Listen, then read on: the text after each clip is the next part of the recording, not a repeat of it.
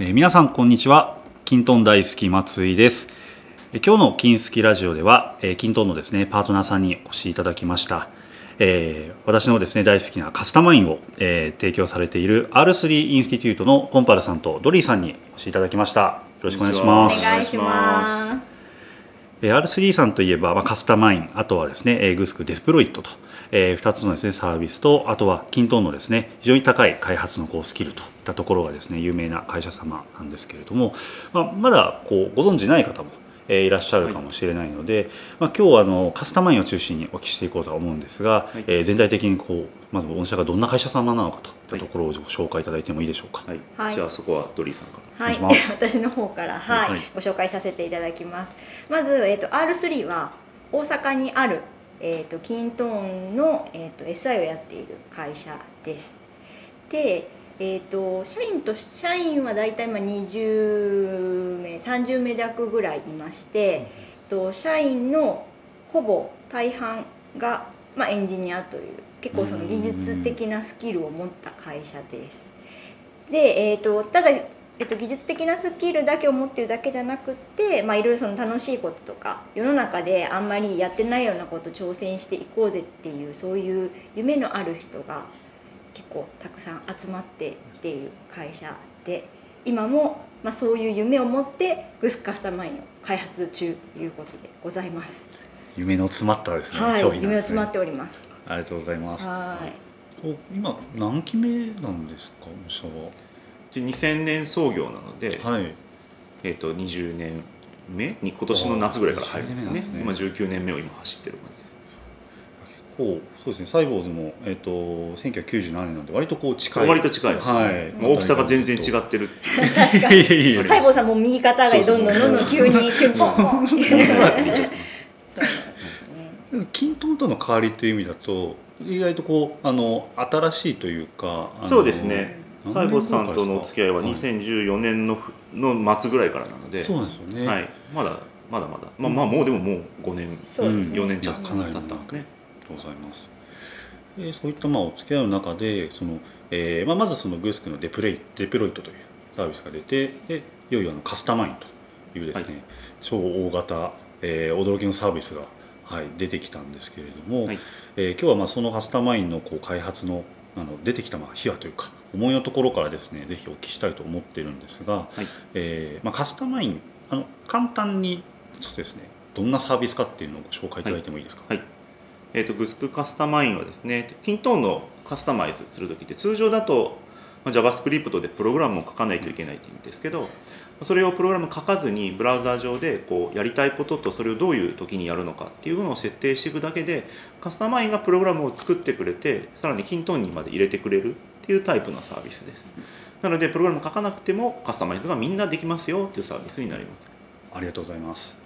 本当にあのキントンのアプリがまあマウス操作でこうシステムを作りますけれども、はい。その中のこうロジックというかこう処理の部分を同じようにこうマウス操作でそうですね。作っていけるはいっていう。そんな感じですね。なんかこうキントンのこう延長線というか同じ世界観でですね、うでのですきなかったことができるすごい素敵なサービスだなとは思っていて。でまあ若干最初こうなんというか慣れというか本当にプログラミングをしたことないというか初めてだとまあ一回触ってみて慣れは必要かもしれないですけど慣れちゃうとそうですね。こうサクサクともう開発ができて、実は裏側ではコードがバーってできてるそうですそうです。あの感動は結構大きいですよね。でそのカスタマインなんですけど、はい。えーそもそもなんでこう作ろうと思ったというか、はい。えー生まれてきたのかっていうところは結構気になっているところなんですけども、えっと、リリースはまずいつ頃でしたっけ？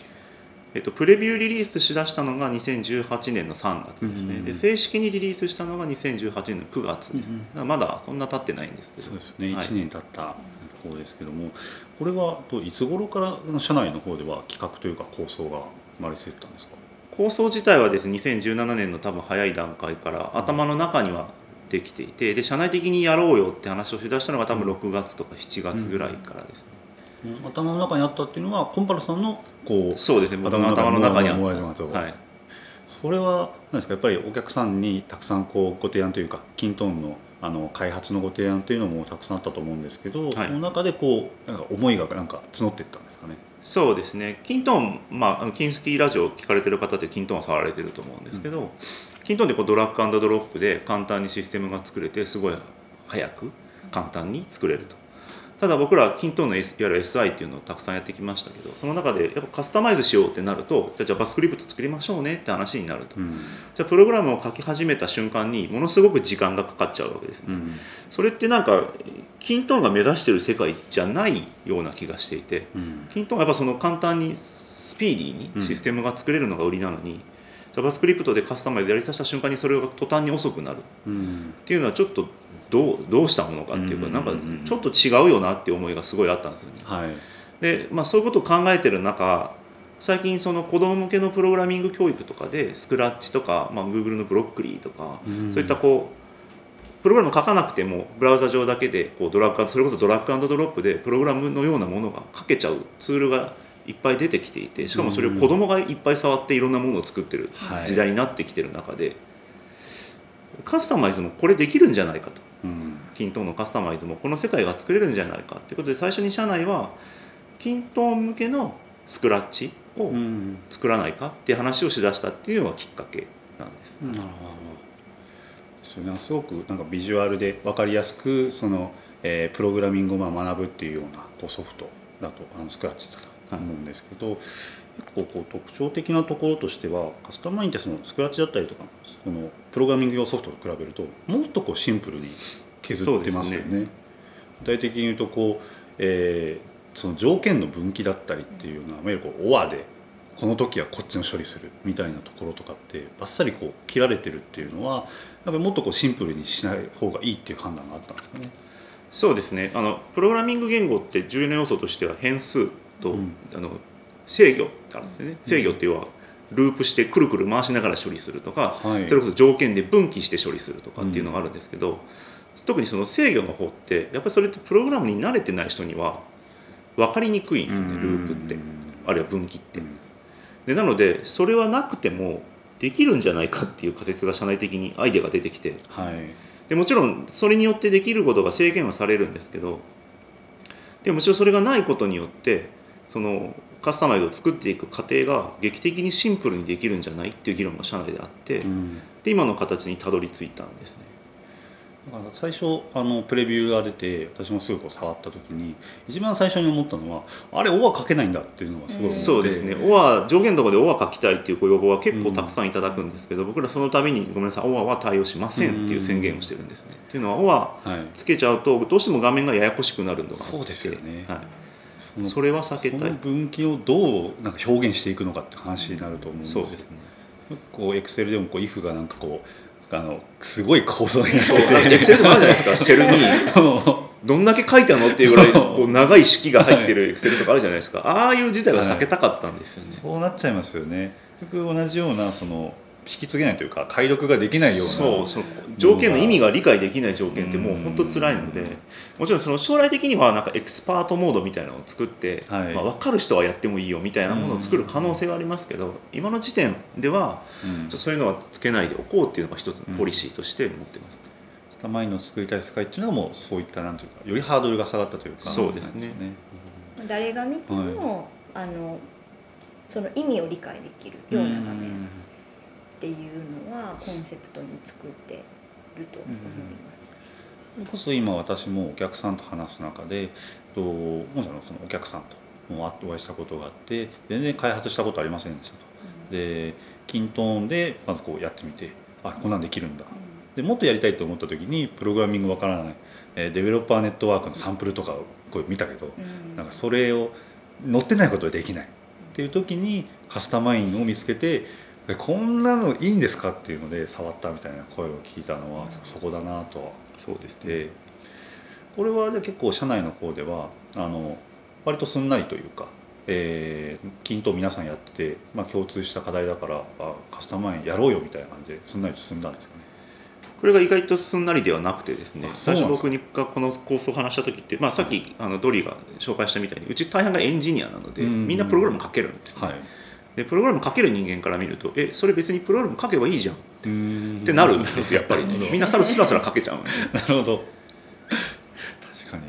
でもまあね世の中的に書けない人の方が多いし、はい。でかスラスラ書けるとはいえ、はい。まあ、出来上がったカスタマイン見てから言うと、はい。やっぱりカスタマインの方が早いわけですよ同じことやるにしても、うんプログラム書くより。最初あれなんですか？開発をまあしてる方でもやっぱそういった今もううちめっちゃ使ってますようちのエンジニア、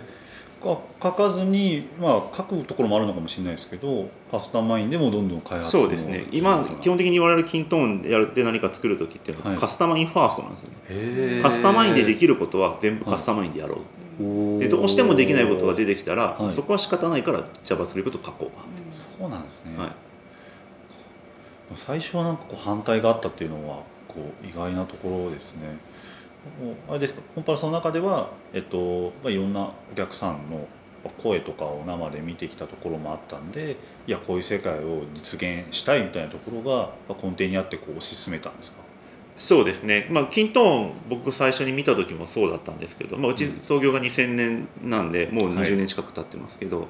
創業してちょっとしたぐらいからですね僕の頭の中のまあぼやっとしたイメージとして多分将来的にはこんなにプログラムいっぱい書かなくてもシステムが作れちゃう世界って多分来るんだろうなと思っていてそれは社内でも結構言ってたんですね。20年前からそういったのをおっしゃってたんですね。そうですね。でまあ、はい。って言いながらも自分たちで作れるわけもなくはいなんかまあ、ひたすらシステム開発をしてきたわけですけどプログラム書いて。うんでまあある時まあご縁があって西郷さんと知り合ってキントーン見た時にあれこれあるじゃんみたいな。できてきたじゃんみたいな感覚になったんですよね。あ20年まあその時は十何年ですけどそうですね。あ時代が追いついてきたぞみたそいう。なようやくなんか思ってた世界に近づいてきたなって思ってて、うん。でじゃあちょっとうちらもキントーンやろうよってことではい。キントーンやり始めてで、まあ、僕らまあ SI ややんなんでとはいえやっぱさっきのカスタマイズがどうしても発生してやっぱり JavaScript 書いちゃってると。うん。でもやっぱりプログラム書いてるなみたいなうんがあって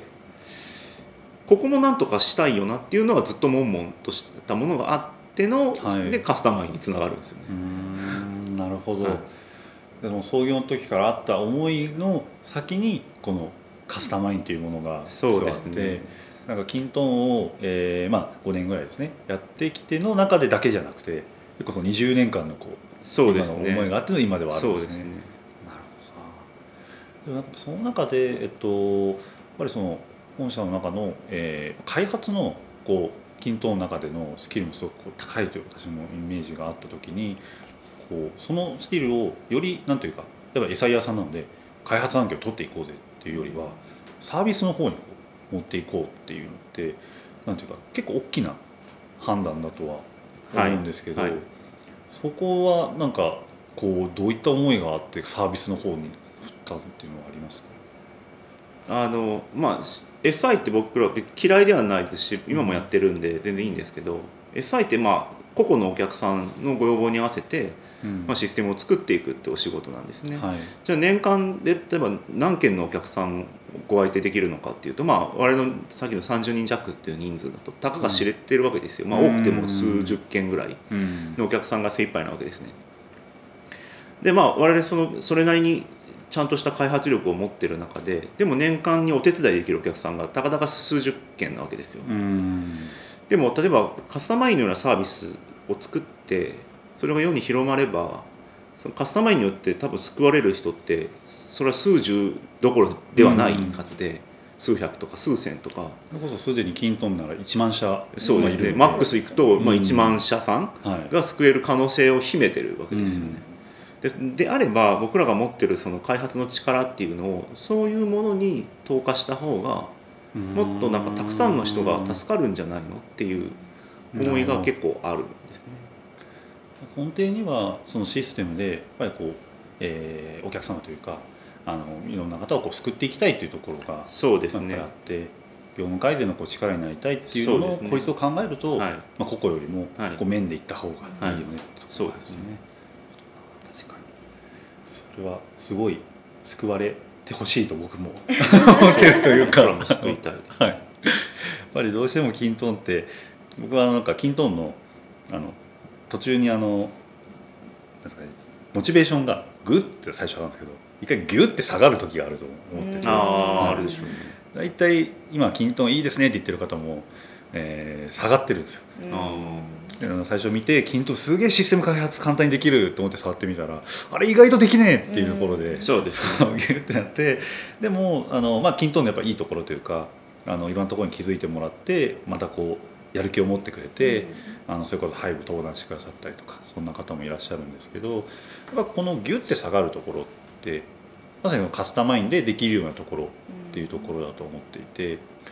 多分そのゴリゴリしたものをカスタマインで作りたいというよりは今日ちょっとしたところを作りたいっていう方も多いんじゃないかなとは思うんですけど、多いですね。なんかどんなあのカスタマイズが人気とかってありますか？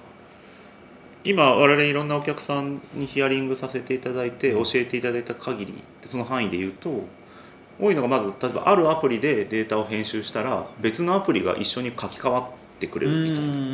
今今までは二重インプット、こっち直してもあっちも直してってやってたのを、はい。こっち直せばあっちもちゃんと変わってるよっていうのをやってるやられる方が非常に多いっていうのがまず一つとはい。あとさらにそれより多いのが入力チェックですね。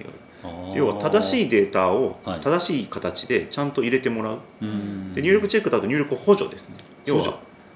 文字いっぱい打たなくても、はい。まあ、選べば入れられるとか。例えばここのラジオボタンが A って選んでるんだったらここは必須なんで絶対入れてくださいねって表示してあげるとか。うんなるほど。とかっていうそのどんどんこう誘導していくような誘導して正しいデータを一発で入れてもらうような仕組み。例えばキントンって必須って入れられますけどあれって保存ボタンを押したタイミングにしかチェックされないじゃないですか。あそうですね。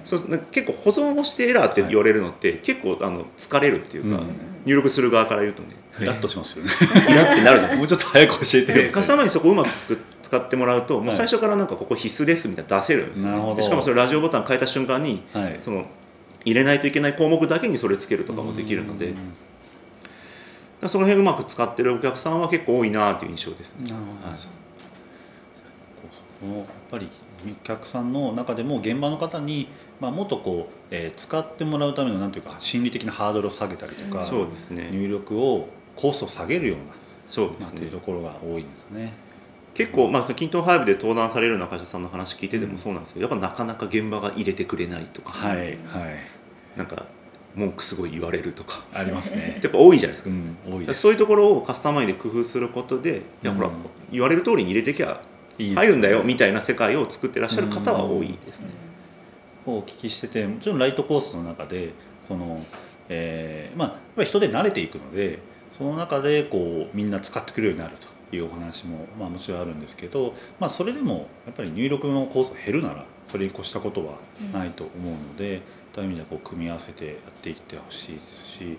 あのカスタマインって最初あの無料から始められるじゃないですか。はい、あれはこうお試しっていうよりは期間がないんですよね。ないですね。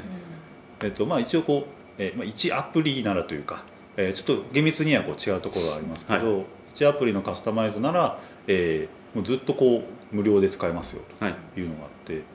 あれはなんでこうずっとにしたんですか？なんか期間限定とかっていうのがやっぱ多いと思うんですそうですね。あのもう僕自身もそうだったし、多分今これ聞かれてる方も多いと思う同じだと思うんですけど、多分30日お試しって言われたら。あんまり本気で触らないじゃないですか。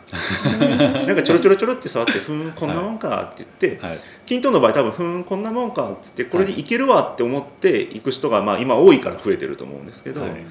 でも均等もそれなりに奥の奥深いプロダクトなので、うん。結構ちょちょいちょいって触って意外とできないよなって言ってやめちゃう方も多分それなりにいらっしゃると思うんですよね。そうで期間限定のお試しってやっぱそれがすごい残念で。うんやっぱ本気にならないなれないっうん。ていうのは一つ大きな問題だなっていうのと30日お試しですって言われてじゃあ30日間みっちり触る人いるかって多分いなくて。難しいですよね。なんか7日前ぐらいにあと7日ですよみたいなメールが来てあ触んなくちゃって言って、はい。そこからババババって触ってやる、はい。終わっちゃうみたいなことも多分多くて、うん。それが嫌だなと思ってたんですね。なのでカスタマインその、まあ、最初若干とっつきにくさのあるサービスでもあるので、んその期間限定されてる中で触って理解できるものでもないと思っていたのでいそう期間限定は取り払ってうん。とりあえず一つだけですけど、うん。本気で使ってくださいというのをちょっと僕らはお願いをしたいなと思って期間限定をつけなかったんです。ね。もう本気っていうよりも本当業務で回すっていうところですよねそうですね。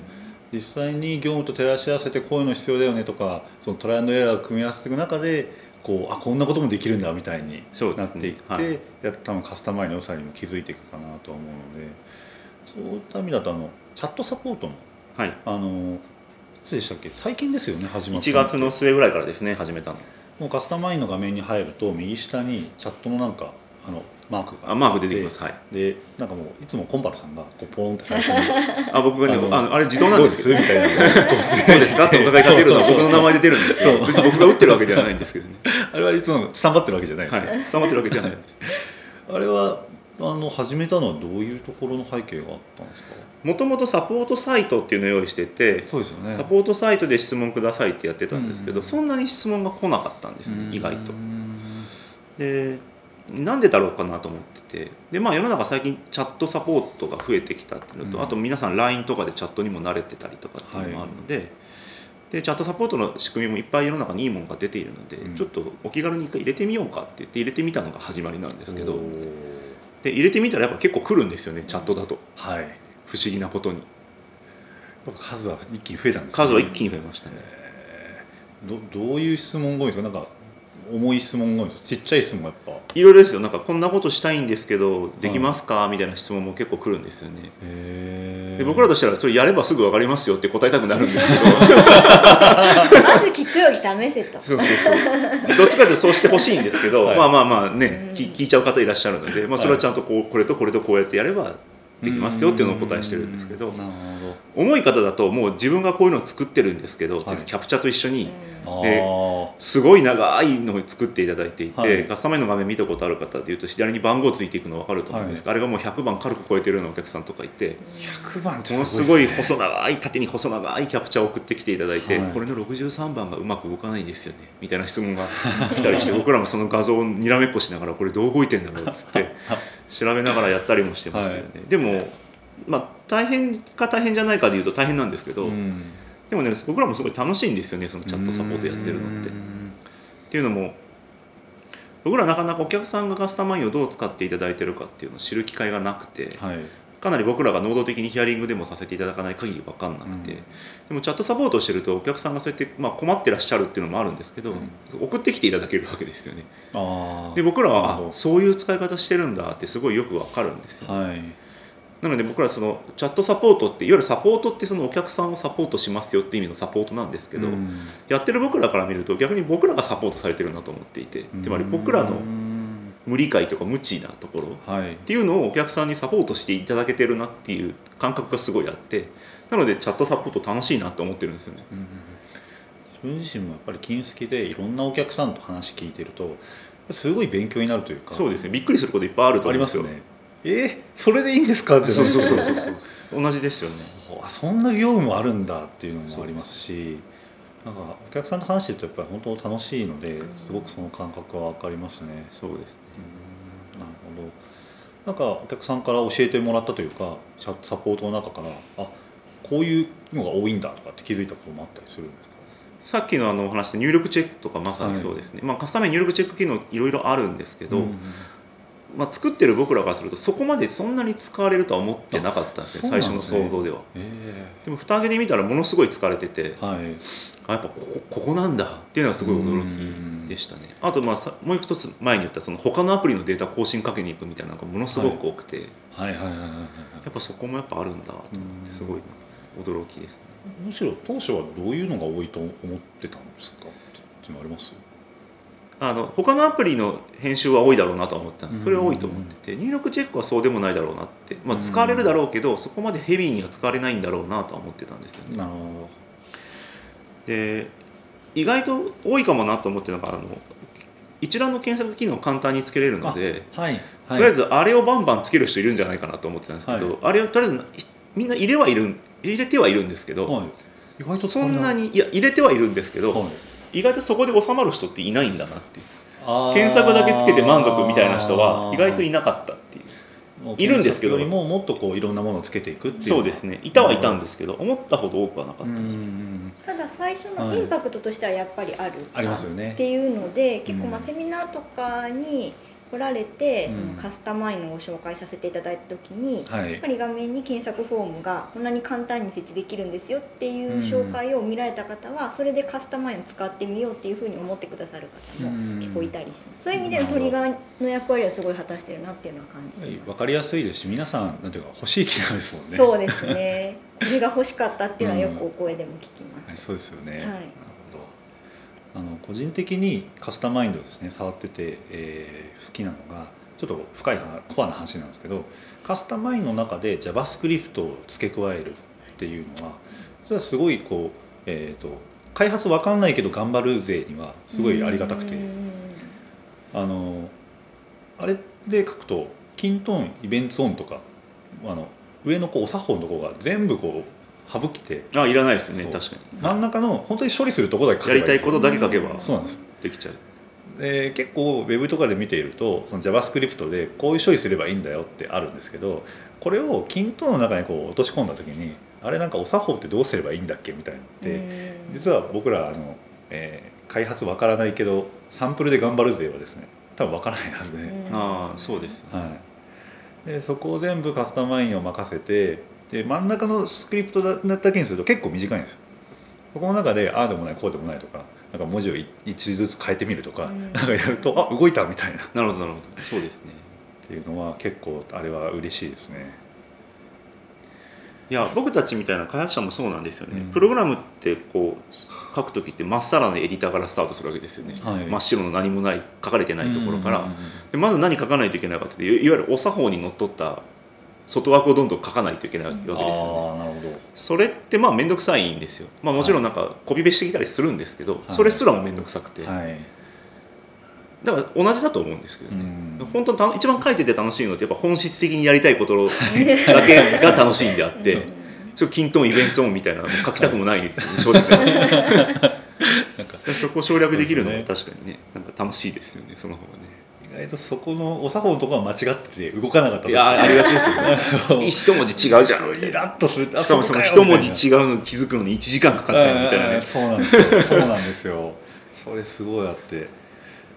だとなんていうかこう開発をする方にもまあその本当に真ん中の部分だけまあ書けるというか他のところを任せられるっていうのってすごく価値あそうですね。だからあれですか御社の中の人も早くなったっていうのもそうです。そこもあるんですかね。そうなるほどという意味だとあの最近あのプラグインのですね、えー動かなくなる問題っていうのもね。ありますね。よく聞く中ではそこを任せられるのも大きいと思ってて結構いろんななんというかプラグインをいろんなところのものをこう組み合わせて使ってるお客さんって多いと思うんですけどぶつかるんですよね。ぶつかるっていう表現なんですけど、動かなくなった裏はなんかそのカスタマイズがタイミングがこううまいこと順番で処理されてなくてそうですね。ぶつかってるんですよね。はい。でやっぱりそれって違うまあメーカーさん同士が出してるものなんでそこチェックしてないからやっぱやむを得ないと思うんですけどそうです。じゃあどうしたらいいの？って言われるとカスタマインに置き換えましょうか。そうですね。カスタマイズそこ順番が制御できるので、そうですよね。はあの中で書けばこう順番にちゃんとこうやるよっていうい、順番ちゃんとつければ順番通りです。ね、はい。なので、まあ、そこを完全に気にしなくていい。はい。あのキントンのそれこそコードを書くとそこもこう気にして書いたりっていうのが必要になってくるのを気にしなくていいっていった意味ではあの頑張って、えーやっていたっていうその僕のような人とかあとは、まあ、開発を、えーガツッとこうやってるといった人でもこう効率化をするっていう意味では、ぜひそうお勧めしたいなと思っています。はい、ありがとうございます。結構いっぱいカスタマインのことをあの裏側の結構触ってはいたんですけど、はいなんかこう誕生までのところっていうのは僕は初めて聞いたんで、ああなるほどはいはい、よかったです。はいありがとうございます。ありがとうございます今後としてはあれですか、どんどんそのできることを増やしていくっていうような、まあできることを増やすと同時時にですね、やっぱりそのカスタマインプログラム書かなくてはいいとはいえ、うん。どうしてもこうロジックみたいなことは考えなくちゃいけないんですね、うん。あれやってうん次これやってその次これやってみたいなのを考えないと作れない世界もあるので、はい、今それをなんかどうやったらもっと簡単にできるかなと思っていてでほ多分近々リリースできるんですけど今、はい。テンプレートっていうのを充実させようとしてるんですね。おテンプレートって何かっていうと要はもうある程度作られたカスタマインの設定はい。のセットみたいな感じですね。だからテンプレートから選んで作ってもらったらもうある程度出来上がったものがボンとでき一気に入るんですね。なるほど。であとはそのフィールドとかだけ選んでいただいてもうそれではい完成みたいな、あのアプリテンプレートと一緒ですね、そうですよね。今もかテンプレートってのあるんですけどまだねよ 4, 4種類ぐらいしか入ってなくて今でそれを今一気に増やそうとして準備してるんですね、すごい。は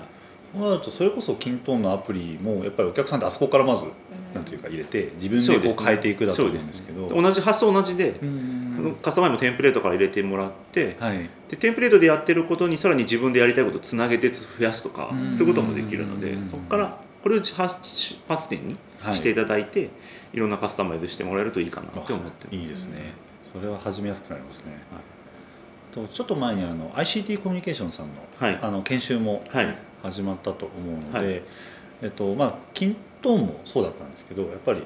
何がどこまでできるかとか、まあ、全体像を先押さえておくとあのあのそこの後の、まあ、始める速さ、えー業務処理のこうグッと、えー垂直にですね、まあ、はい上げられるっていうところもあると思うので、ああいったところもやっぱり組み合わせていただきつつ、そうですね。はい。クラウドユニバーシティのカスタマイズコースはうちのこのドリーさんも先生なので。あはい、大阪でやるときはい。は私が、はい、講師を務めさせていただきます。コスプレをするんですか？コスプレは、えー、と人数によってはするかもしれません。はい。たくさん来ないとやらない。たくさん来ないと、はい、TPO に合わせて、TPO に合わ はい。ドリーさんのコスプレが非常に可愛らしくて有名なので。ありがとうございます。はよろしくです。たくさん集まれば、えー見れるかもしれなはい。い、と、そうですね。いうところごです。期待ください。ありがとうございます。ですねという意味ではぜひあのキントンで、まあ、これできないなっていうのになんかこう悩んでたりとか。あとはとりあえずなんかキントンを触ってみた方にもお手軽にあの始めようとしてる方にも触ってみてそうですね。はい。はい、試しのところからもうセットでもこう触っていただければ、はいえー嬉しいなと思いますので、はいえーカスタマインという形で検索していただいて、はい、はいお試しをしていただいて、えーぜひ使っていただければと思います。はい、はい、ということで、えっと、本日のゲストは、えー、R3 の、えーコンパルさんとドリーさんでした。今日はありがとうございました。ありがとうございました。はまたあのいずれ、えー出演いただいて、はいえー他のデプロイトの話だったりとか、はい、はい。はいこんな事例が出たよとかもお話しいただければと思いますので、はい。またその時はご出演お願いします。はい。よろしくお願いします。お願いします。えー金スキラジオでは今後もですね均等に関わるいろいろな方にお話を伺って、えー皆さんの均等の活用がもっと便利になるような情報を発信していきたいと思います、えーぜひ次回も聞いていただければと思います。えーそれではまたお会いしましょう。さよなら、はい。ありがとうございます